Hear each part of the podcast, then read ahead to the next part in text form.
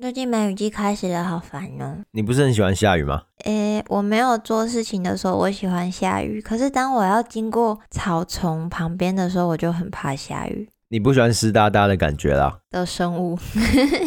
哦，你害怕下雨的时候会出现的一些生物。没错。而且今天我跟提姆去外面看展览，下雨天其实真的蛮不方便的。我们今天是去陆游艺术看一个抽象的绘画展。其实我之前没有鉴赏过那么多抽象绘画的作品，对我来说是蛮新的体验。我们去看的是陆游艺术画廊的 Rodney Dixon 的 Painting。佳琪没去，佳琪上班，可博。很开心有这样的单位邀请我们。如果你现在在听，你也可以邀请我们，我们都会去。我们还去看学弟妹的联展，也蛮赞的。不过他们联展时间很短，这集播出的时候还有吗？剩下几天？剩下几天？那还有机会。这档展览叫做《假释说》。虚假的假，视觉的视，说明的说，假视说，展期是五月十三到五月十九，在 Stand Gallery，台北市大安区潮州街一百三十九号，大家可以去看看，友情宣传一下。虽然说只有三位艺术家跟三件作品，不过每一件作品其实都可以花蛮多时间去细细品尝的，欢迎大家可以去现场看看。我想到一件事情啊，就是你不是离职了。哦，对啊，这礼拜五，所以接下来每一集的集数，季汉预备的内容量都会大幅提升。诶，应该也不是这样说啦，应该是会大幅提前预备完资料，品质会提升吗？只是我现在已经花了非常多的时间呢，如果要再多，我好像也觉得会有点恐怖。我以为你要说我现在已经达到最优秀的品质，不是哦，我的意思是说我现在都已经尽力了，就是我已经在有限的时间内都是挤到爆。那究竟佳琪怕的到底是什么呢？听众们可以自己去猜，下雨天会出现什么？会不会是雨伞怪呢？对，如果你想知道答案，可以私信我们。但因为我们现在节目中不方便说出那个词，不然佳琪等下直接不录了。对，可是你私信我们，我们也不方便打那个字，因为佳琪肯定会看到讯息，所以我们要透过一些不同的方式去描述那个东西。感觉好好玩哦！就是想知道的可以私信，你们就会获得各种描述的那个不可描述的可怕的生物。这里是疫情指挥中心，我是提姆，我是佳琪，我是季汉。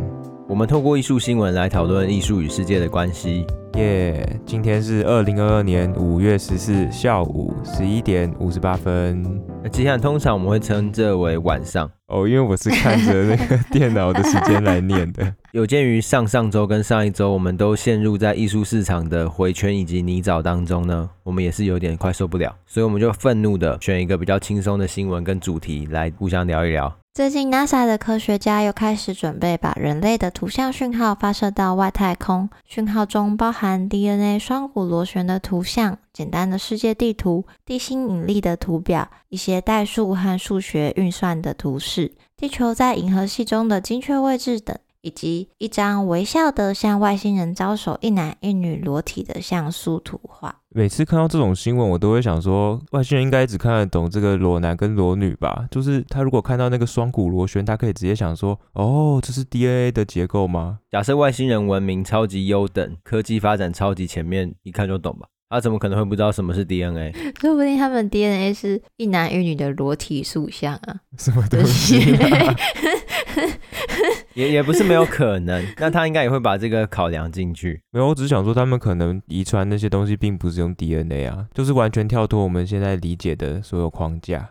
那你们知道他们传送这些讯号里面有一个最有争议的是什么吗？该不会是只有生理男跟生理女吧？是，是地球在银河系中的精确位置。那要不要刻意谎报一下？就谎报在月球那边。这样至少我们会先看到月球爆炸。对，我们现在火星啊或月球上跟他们 say hi，再决定要不要把他们邀进家里玩这种感觉。不过其实 NASA 不只有将人类的裸体照传到太空，他们在一九七七年还曾经传过一张航海家金唱片。航海家金唱片是什么？就是 NASA 的科学家在上面录制了各种人类生活的声音，像是婴儿的哭声。还有火车嘟嘟、请强请强的声音，还有不同语言的问候跟贝多芬的音乐，那种听起来很像某一些音乐艺术创作者的作品。所以他是把一张唱片直接丢到外太空吗？对，它是特制的，用铜的材质烧声音在上面之后，在外面镀金，这样子才可以保存得更久。可是好想听哦，感觉很酷诶。有啊，这些音乐 NASA 都有放在他们的 SoundCloud 上面，都可以直接听。而且前年二零二零年，有一位艺术家 Julia Christensen 和 NASA 的科学家他们合作提出了一件作品《The Tree of Life》。这件作品试图再现刚刚提到的航海家金唱片，不过 Christensen 选择录制的声音是更长期、更宏观的环境资讯所转换出的声音。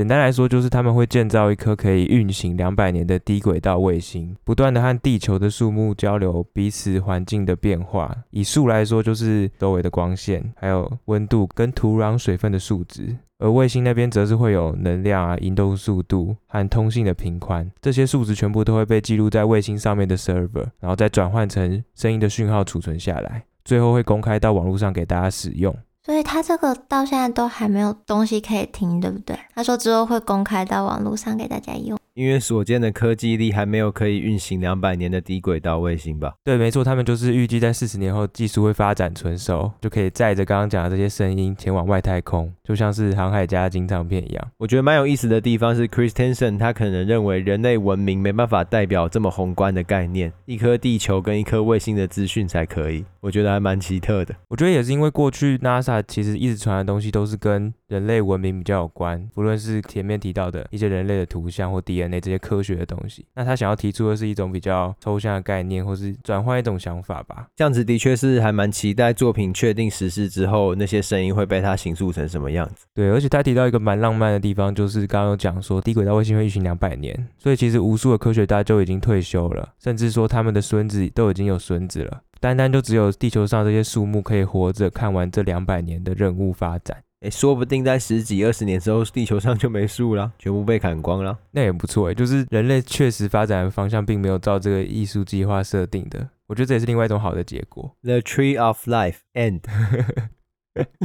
佳琪洗脸，佳琪掉线，佳琪真的笑死人了，佳琪又听到睡着了。回来了，Welcome back。我们还在那个卫星吗？卫星已经飞出去了，地球上的树也都死光了。不过话说回来，人类把艺术品寄到外太空，或许是比较有价值的东西。你说跟垃圾比起来吗？不是啦，我的意思是跟一些科技的发展比起来，例如说我们的一些发明，或者是我们发现的一些公式，有时候不是也有寄出去吗？或者是一些其他的科技发展品。哦，因为说不定外星人他们科技发展已经比我们高了，就说为什么要拿这个劳作出来给我看啊？艺术品他们可能其实没想过这个想法，对他们来说可能是一种启发，对啊，因为任何外星文明应该都比我们更古老、更先进。所以，我们已经没有什么东西可以跟他们交流了。不过，我们的艺术和音乐应该是相对独特的，可能比较吸引外星文明。除非又有什么超高科技可以把所有艺术都创作一轮，可是我猜应该没有。所以艺术品寄到外太空应该是最好的方案。你刚才讲说音乐，我突然想到，你们看过《第五元素》吗？里面有一个女高音外星人，她的歌很好听哦。没看过，之后再去补。国际上有一个组织叫做外星智能研究所 （SETI），听起来超帅。然啊，他怎么研究外星的智能啊？他又搜不到任何东西。他们应该是用一些数学推演的方式吧？就是人类发展文明化了多久？那宇宙是多久？那这样子外星有文明几率是多少？哦，比我们更古老的几率又是多少？都是一些假设说。它里面有一个天文学家就有说，如果我们只能问一个问题，你们想问外星人什么问题？那你们想问什么问题？因为我是蛮拥抱科技的啦，所以我应该会希望他们可以告诉我们的各种科技发展到底缺了什么东西，就是一点就可以让我们的科技树直接爆开往上涨。哦，所以你希望外星人指点迷津一下？对啊，我我 我跟今天的走向不太一样。那佳琪，你想要问什么问题？请问猎人的结局是什么？他们应该也不知道，因为比起科技，我自己比较喜欢奇幻魔法类的东西，所以我真的很好奇，外星人会有原力，或是会像沙丘里面他们会有超能力之类的东西。哦，你想要问可能比较全知全能的物种，世界上到底有没有类似魔法或超能力的存在？对啊，SETI 的天文学家他有想到一个最好的问题，他想问他们说：你们有音乐吗？因为他觉得问有没有宗教信仰好像也蛮怪的，所以他会想问你们有没有音乐。那可能就会像佳琪说的，第五元素的外星人直接开始高歌一曲，超赞！你们可以去听。他们这个机构的主任也说过，先进的外星文明可能已经克服了威胁像我们这样的青少年物种问题。他觉得我们是一种青少年物种，可能外星人是一种成年物种，或者是长者物种。这些问题包含如何在不使地球退化的情况下持续生活，还有如何不透过技术或战争摧毁我们自己。听起来蛮左派的。的确是这样哎，因为像我刚刚讲，如果科技树突然点到很高的话，大家应该不太知道怎么用，然后就突然让自己毁灭了，也是蛮有可能的。不是啦，这个研究所主任他还说，在他们的研究和计算中，高级外星人可能已经忘记像我们这样生活是什么感觉，所以最好的交流就是透过艺术和音乐来教他们做人是什么感觉。回顾一下，我要教他们做人，是不是？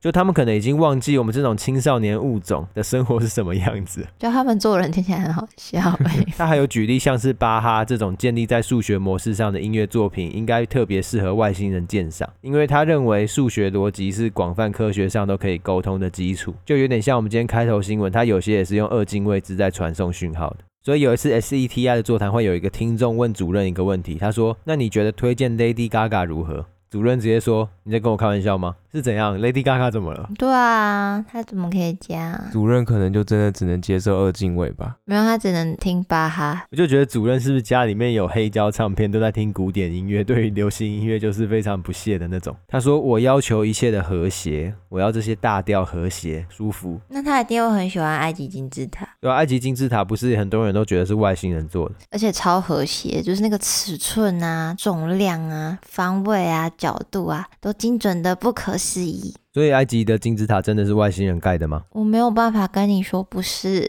就是 因为其实有一批人他们是相信外星生物创造论的，就是他们有提出一个假说，认为地球啊，还有地球上的生物文明是由古代的太空人创造出来的。我觉得很有可能诶，我觉得就像是假设我们今天创造出了人工智慧，后来我们移居到火星，然后隔了一两千年，他们会不会也觉得我们已经没有在地球上留下足迹了？我们可能对他们来说也是一种外星人，会吧？就像尼尔的剧情一样，因为人们对于他们认为做不到的事情，可能都会归功于神或是外星人的一些存在。你知道这个两个东西是可以合为一的，因为有一些新兴宗教，他们觉得说地球的文明是古代外星人创造出来的，所以他们就是信仰这个，他们的创世论是外星人创造了这个地球上的一切，这样子。他们觉得有星际联邦宇宙大舰队指挥官正在帮助地球人们的心灵成长。没办法，因为我们既然已经说这些东西是没办法解释的，那当然也就只能用没办法解释的东西来解释它。我觉得最酷的就是我查一查，大家都认为万里长城是盖得出来，然后金字塔是不行。因为万里长城比较是一种劳力的诗作，可是金字塔上面的工艺可能更加的夸张吧。你只要北方有一群蒙古人想要打你，你一定盖得出来，你怕到不行哎，怕到。对啊，而且那么多人，一个人只要盖一点点，其实也是盖得完啦。你把他们的劳动力当做什么？盖一点点，盖超多了好不好？中国人每个人吐一口水就可以把台湾人淹死的那种。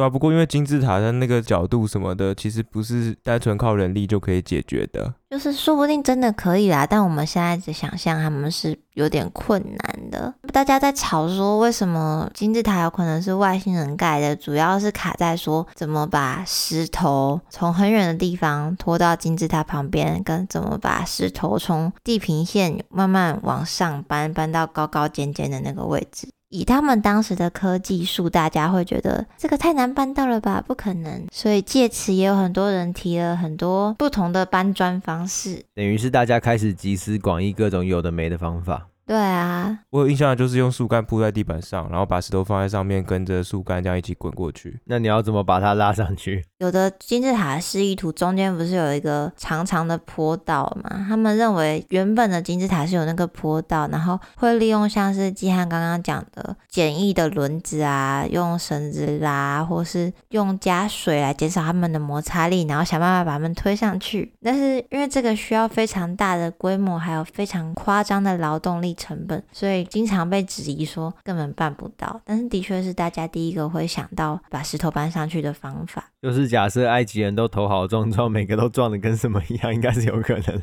对，我觉得最有趣的是有一个不被主流接受的假设，他说其实那些不是石块，那些是混凝土，他们是到尖尖的地方再把它填满，然后等它干，所以他们不需要把重重的石头搬上去，他们都是用混凝土把它弄出来的。就灌浆的水泥，所以金字塔刚盖起来的时候看起来像清水模。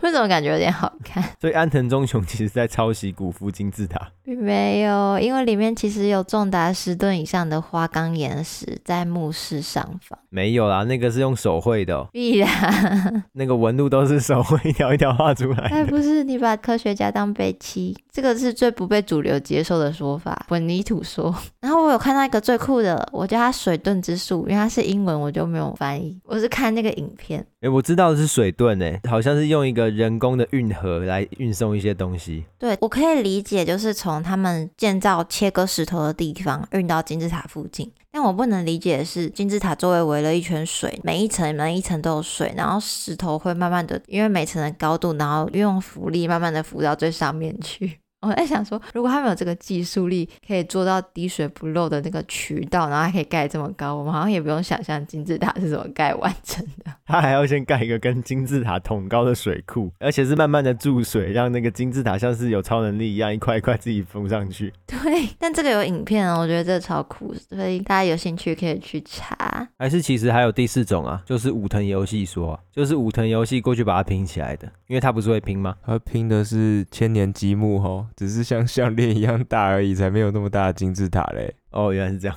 然后看完全部的资料，我就会觉得说，嗯，还是交给外星人好了。那我知道了，就是混凝土说，再加上外星人放下那块花岗岩石。对，然后还有运用水遁之术，因为你在水里面做切割，他们也可以达成很精准的石块的切割技术，就是全部综合起来，但是需要一点外星人的帮忙，就可以把金字塔盖起来。为什么那么肯定埃及人自己一定有下去呢？因为有文献资料都有提到建造金字塔花费的人力啊、物力啊，所以你的意思是古埃及政府有把预算那些写下来，还留到现在，可是那些功法全都不见了。对，很瞎哎，就是他们会有文字记录说，就是有多少人去做这件事情啊，然后他们的薪水怎么算？因为他们其实不是有研究出来，他们其实不是奴隶，是技师。因为你想说切那些石头都很需要一些技术力，就是我就整个黑人问号，还是是埃及人跟外星人集体串供？不知道，所以我就觉得最酷的就是这个，希望。之后，考古学家跟科学家可以真的发现金字塔到底是怎么完成的，而不是真的是外星人 盖的。所以，透过这件事情，我们就学会了记录自己身边的技术的重要性。对，这样才能在你离职不干的时候啊，交接工作的时候才不会出现问题。不过，说到这种超级像是外星人做的东西，就很难不想到麦田圈或者是摩艾石像。没错，我超喜欢那个摩爱石像，就是博物馆惊魂夜，大家都看过，大家都最喜欢。它是那个智利复活节岛上的石像，其实当地人会称作这个小岛叫做拉帕努伊岛。那上面有蛮多跟奴隶相关的历史，如果大家之后有兴趣，可以自己去看。复活节岛不就是很殖民主义的称呼？嗯，因为它是在复活节的时候被发现的。还好不是华人去发现，然后什么清明节岛，对，那时候跟清明节 中元节岛、端午节岛。假设它今天真的是一个叫做中元节岛的岛屿，然后上面有一堆石像，整个感官完全不一样，听起来很祭祖。每个头上都要放橘子。他们有的摩艾石像有戴帽子，然后你刚刚提到中原街道，其实也不能算错啦，因为有些石像就是当地部落的长老去世的时候，他们就会立一个新的在那边。哦，所以这个其实也不是外星人做的。这个不是，因为它其实制作的过程中非常的简单明了，就是他们是从火山灰雕刻而成的，就很明显它是个人脸，它长得不太像外星人，就是跟麦田圈比起来，它很人。我只能说它有五官呐、啊。嗯，对啦。不过我长到现在的岁数，我是没有看过长得像摩艾石像的人。对。不过通常东西会被说是外星人建造的，一定不会只是它形象的问题吧？应该是比较像刚刚金字塔说不知道怎么达成的才会这样子讲。对，通常就是这么大的一个东西，古代的人没有吊车这种器具，他们怎么把它从 A 移动到 B 的？所以它可能是外星人。就是所有被怀疑外星人制造，大部分都是因为这个原因。所以摩艾石像已经被破解了。基本上算是被破解了，但它还是有一点点小争议，就是有的人觉得不是这样吧？这种世界奇迹本来就只能取得多数的共识，不能去证实啊，除非有找到完整的记录。他是到二零一一年才发现怎么移动那个石像的哦。他们是用绳子绑在石像上，用像是搬家公司在搬冰箱那种，左边一个脚，右边一个脚，左边一个脚，右边一个脚，像他在跳舞一样的往前进。你们知道那个搬冰箱？有啊，很可以想象这个画对，他们就会让石像这样像走路一样走起来。根据他们研究调查，古代的人他们还会在帮摩艾石像跳舞走路的时候一边唱歌，就有点像是你在搬东西的时候会有配合那个一二三一二煞这种感觉。那个是拔河吧？对，搬东西煞什么煞？好像搬东西只会抬起来的那瞬间会喊一下。那他们因为要一直移动它，所以会借由这种唱歌来稳定大家的节奏，他们就可以很精准的拉动，让它可以像在走路一样走到正确的位置。还是其实这些吟唱会让这些石像复活，让他们开始自己走？应该是不会啦。虽然他们的祭祀里面说他们是运用神力让石像走动。只是摩艾石像又没有脚，他们怎么走？所以是神力呀、啊。OK，我觉得除了像是我们会觉得说可能是外星文明创造出地球上的产物，还有一些比较好笑的例子，就是我们在广大的艺术史当中不乏看到很多作品里面好像有外星人或者是幽浮。那个不是前托吗？就是那些油画空中会有一些不明的黑黑的物体，然后看起来真的蛮像幽浮的，看起来蛮像灰尘的。仔细一看，是被小朋友戳了一个洞。哦不，那需要艺术修复。所以我觉得会造成这些猜测有两个主要的原因。第一个是辅助说明的失传，有太多的作品可能都描绘了类似幽浮形象的物体，尤其是很多古代的洞穴壁画，甚至是人也不像人，很像外星人。可是我们就不知道他们创作的理念还有当时的情境是什么，所以我们就只能看图说故事。哦，他们可能只是描绘他们对神的一个想象，但我们现在也看不出来到底是什么，就以为是外星人这样。对，或者是他就等于是只有作者自己知道他画的是什么，可能是远处有一只鸟吗？还是真的就是有一个造型奇特的云？他可能吃了迷幻香菇啊。哦，没有啊，因为像是之前洞穴我们有讲到，他们在洞穴里面会有一些缺氧，还有一些可能有毒气体的情况，就会迷幻，就会画出一些比较天马行空的图像。可是如果有其他文件留下来，就至少我们可以知道他在画的是什么。就假设他可以说他在画的是人，或者是他在画的是云，那就一定不是幽浮；或者是他就说他在画的是幽浮，我们就不用从图片上面去猜。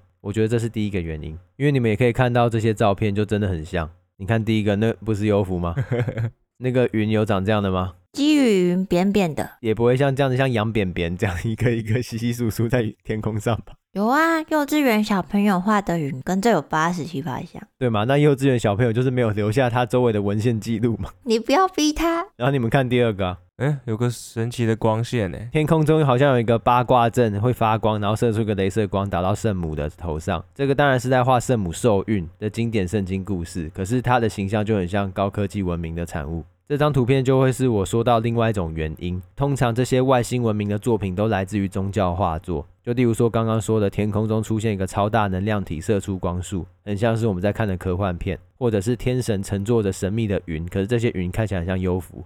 我觉得这个部分就比较有趣了，因为的确中世纪和文艺复兴时期有很长的一段时间呢，都把神的形象描绘成云中的发光漩涡，是有明确的艺术史统计出来的。大部分的画作呢，会把神不是画成具体的形象，他们有另外一个选择是画成一个发光的云。那蛮酷的耶，而且我记得中世纪的时候有很多魔鬼的画像，他们长得跟 E.T. 也有八十七八像，还是是 E.T. 长得像他们？好像那个先来后到还是要搞清楚。哦，对不起。可是这个情况又跟刚刚有一点雷同，就是他还是缺少了一些周围文件的记录，所以我们很难直接知道他会这样子描绘的源头和脉络是什么。是因为起初第一现场的人的口耳相传呢，还是许多艺术家都异曲同工，或是择善如流，都这样子画下来？而且这样讲完，好像有可能说，我们未来对这些幽浮的想象，或是对外星人想象，其实也可能是从这些宗教化而来的耶。对，就是有点蛋生鸡，鸡生蛋。而事实上，当然有可能幽浮根本不存在，全都是凭空幻想的产物。而且我觉得格外有趣的一点是，很多宗教画作会因为里面内容出现了疑似幽浮的物品，而让它的身价大涨。那在这个情况下，他们信仰的宗教到底是什么呢？我觉得要破除画作中到底出现的是外星人还是幽浮的唯一方式，就是我们自己亲眼也见过外星人或幽浮。当然，可能型号和品种不一样。可是我觉得那个也是另外一个突破口。对，因为有一个艺术家 Robert Limos，他就说他之前在巴西的海边画画的时候，旁边突然出现一艘不明的飞行物体，用强光照射他。啊，对，他是直接这样说的。他说后来还有一对外星人夫妇把他抓走两个小时。他怎么知道是外星人夫妇啊？亲眼看到的。不是，他怎么知道他们是夫妻啊？他一看就觉得这个左边的这个是男生，右边的这个是女生，因为他们的穿着不太一样。不是兄妹之类的，对吧？哎，我是真的好奇耶，可能要之后去问他。而且从那之后呢，Limos 就不断的绘制外星人的肖像，总共画了十三年，所以就有各种的角度，包含说外星人在太空船上。或是外星人就站着的肖像，由近到远的都会有。然后我觉得，如果我亲眼看到的外星人也是这种款式的话，我会还蛮害怕的。他当时应该很害怕。不过艺术家他自己有说，就是其实外星人是很和善的，也没有要伤害他。没有，他在讲的是一种幸存者偏差哦，因为所有被外星人伤害的人都已经不在了，回来的当然是比较和善的啊。对啊，所以你们不能以貌取人啊。就是刚刚这个其实是和善的外星人。它的特征就是有绿色的皮肤跟大眼睛，而且他们还会穿衣服。史瑞克，只是他们比较瘦啦。哦，瘦的，瘦的。因为你说绿色的皮肤跟大眼睛啊，而且他们的脖子上看起来是有鳞片的。蜥蜴人，我觉得的确比较像蜥蜴。而且 Limos 他除了创作这个平面绘画之外，也有做雕塑。就各种颜色，青铜啊，或是有上色的雕塑都有啊。我好希望他是真的遇到，因为如果他不是真的遇到，他要靠这种方式来欺骗大家，还要这样骗一骗就骗十几年，也太辛苦了吧？对，我也是这样觉得。而且很多人都会质疑说啊，凭什么外星人是把你抓走？他会怎么回答？这问题蛮好笑的。他怎么知道？Limos 他就直接说。外星人应该是看上我的绘画跟雕刻技巧吧？要死哎、欸！哇哦！啊，我就有去查，他其实的确有获得一些奖项，跟有在画廊办过个展啦。才被抓吗？对啊，对啊，对啊！外星人想要阻止他继续创作吧？没有哎、欸，其实外星人好像是想帮助他继续创作。因为 Limos 他其实之前因为儿子意外身亡，他就顿时找不到绘画的动机跟意义了。这故事太立体了吧？急转直下的洋葱是怎样？对，所以他是在遇到这些外星人之后呢，才重新拾起他对绘画的一个使命感。他就觉得他有义务要把这些外星人的长相画好，然后传扬给社会大众，这样子人类才不会对他们产生敌意。所以 Limos 其实是高智，他遇到自己的田中太郎。只是他没有跟他们一起生活那么久，诶，他其实还是朝思暮想，想要再见到这些外星人。而且很特别的地方是，Limos 绘制的这些外星人的作品都是非卖品，诶，那就越来越让人相信，诶，对对对，就是这些特征让我觉得他好像不是为了赚钱，他变成是靠一个基金会认同他这些作品，然后才持续赞助他创作。所以他的动机就并不是为了商业利益，而是很可能单纯的一直在描绘他那时候的记忆。对，我也是开始这样子相信，也开始思考说，诶，如果他真的没有说谎的话，他是打从心底相信他看过这个外星人，那我们在观看他作品的时候，是不是也可以试着相信这段故事，然后好好感受他作品的这些笔触跟他雕刻的这些细节？那嘉琪，你相信吗？我觉得有点假假的，是因为他长得太像普遍的外星人形象吗？有一点是这样，可是你突然这样讲，我又会觉得说，如果很多人都看过这样的外星人，那不就代表外星人可能真的长这样吗？就如果大家不约而同的在美国、欧洲、亚洲、台湾，就大家曾经看过的外星物种都是这种什么绿色皮肤、眼睛大大的话，那代表这物种可能真的存在。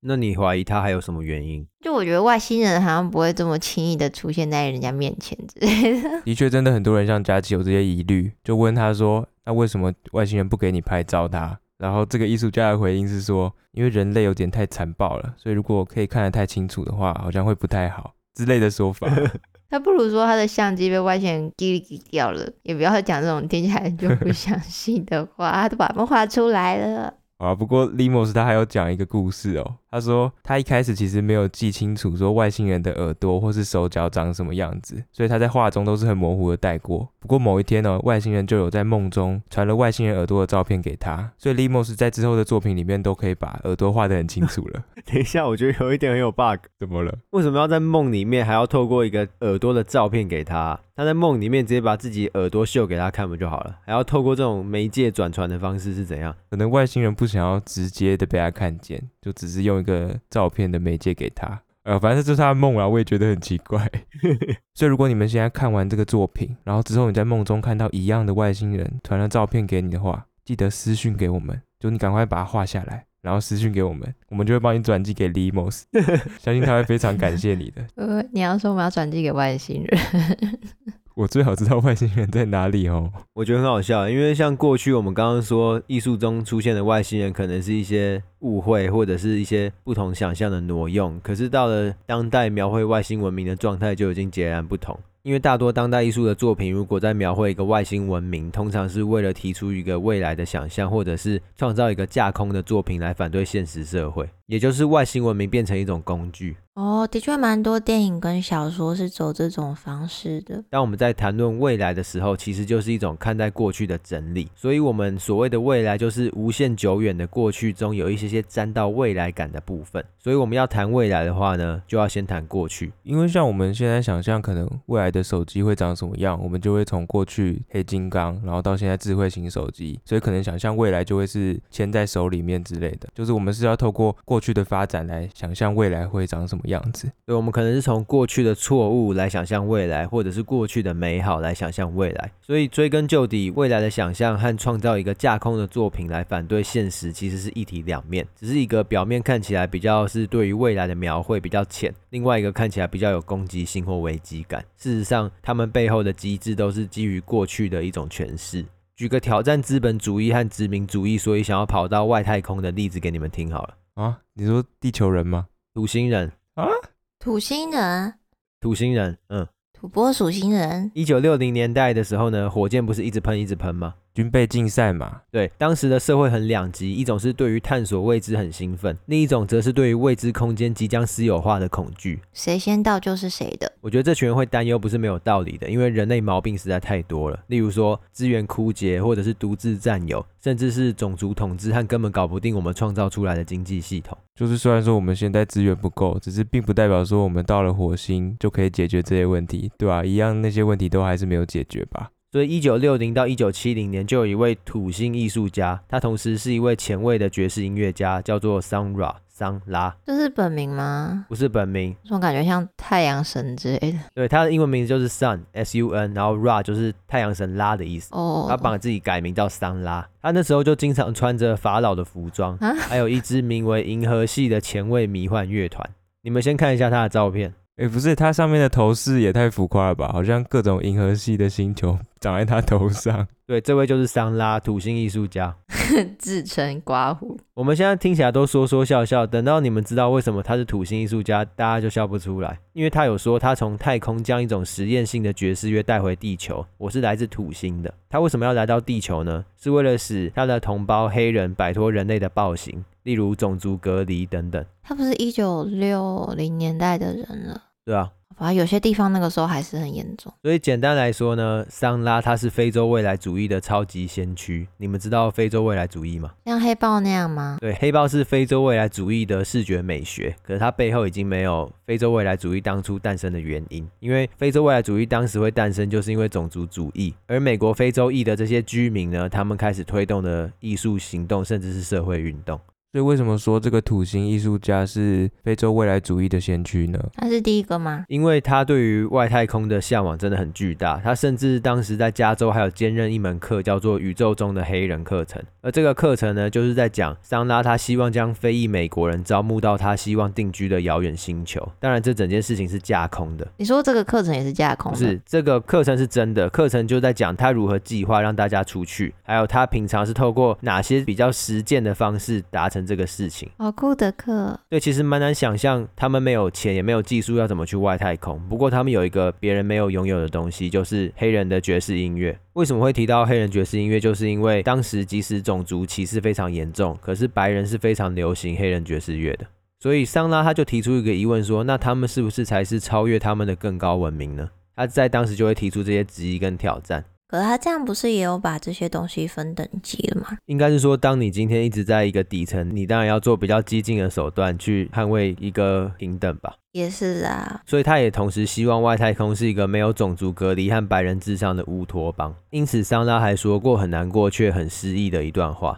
在讲这段话之前呢，大家要先明白，在英文里面，宇宙跟空间都是 space，所以他接下来讲的这段话非常多的想象空间。他说：“我们长久以来从未拥有过东西，空间和外太空，或者根本没有空间。我们总是挤得那么紧，先是从奴隶船，再到狭窄公寓。我们没有空间可以真正移动，也没有真正可以发挥的空间。就是因为空间跟宇宙都是 space，所以又跟他原先想要倡导的宇宙中的黑人，还有他是来自外太空的这些概念，都变得很契合。”哦，对，这就是我说的描绘外太空和未来为了对抗过去的经典例子。只是因为我比较悲观，所以我觉得与其期待外太空或别的星球能够有新的自由，我觉得你还不如祈祷哪天有个什么外星文明直接过来统治我们。然后要祈祷说它是一个比较理想的体制，我觉得比较快。太难了吧？可我觉得你去到一个新的星球不会有任何改变。可是我觉得，如果那个外星文明会来统治人类，那它铁定不是什么理想的体制，一定是那种很压榨的。不然，好端端的和平主义的那种体制，它没有道理来奴役统治别的文明啊。可是，如果它是一个真的超级高大上的文明，它也不欠缺我们的资源，它就是提供我们一些新的方式，给一个很理想的体制，对它来说可能也是统治。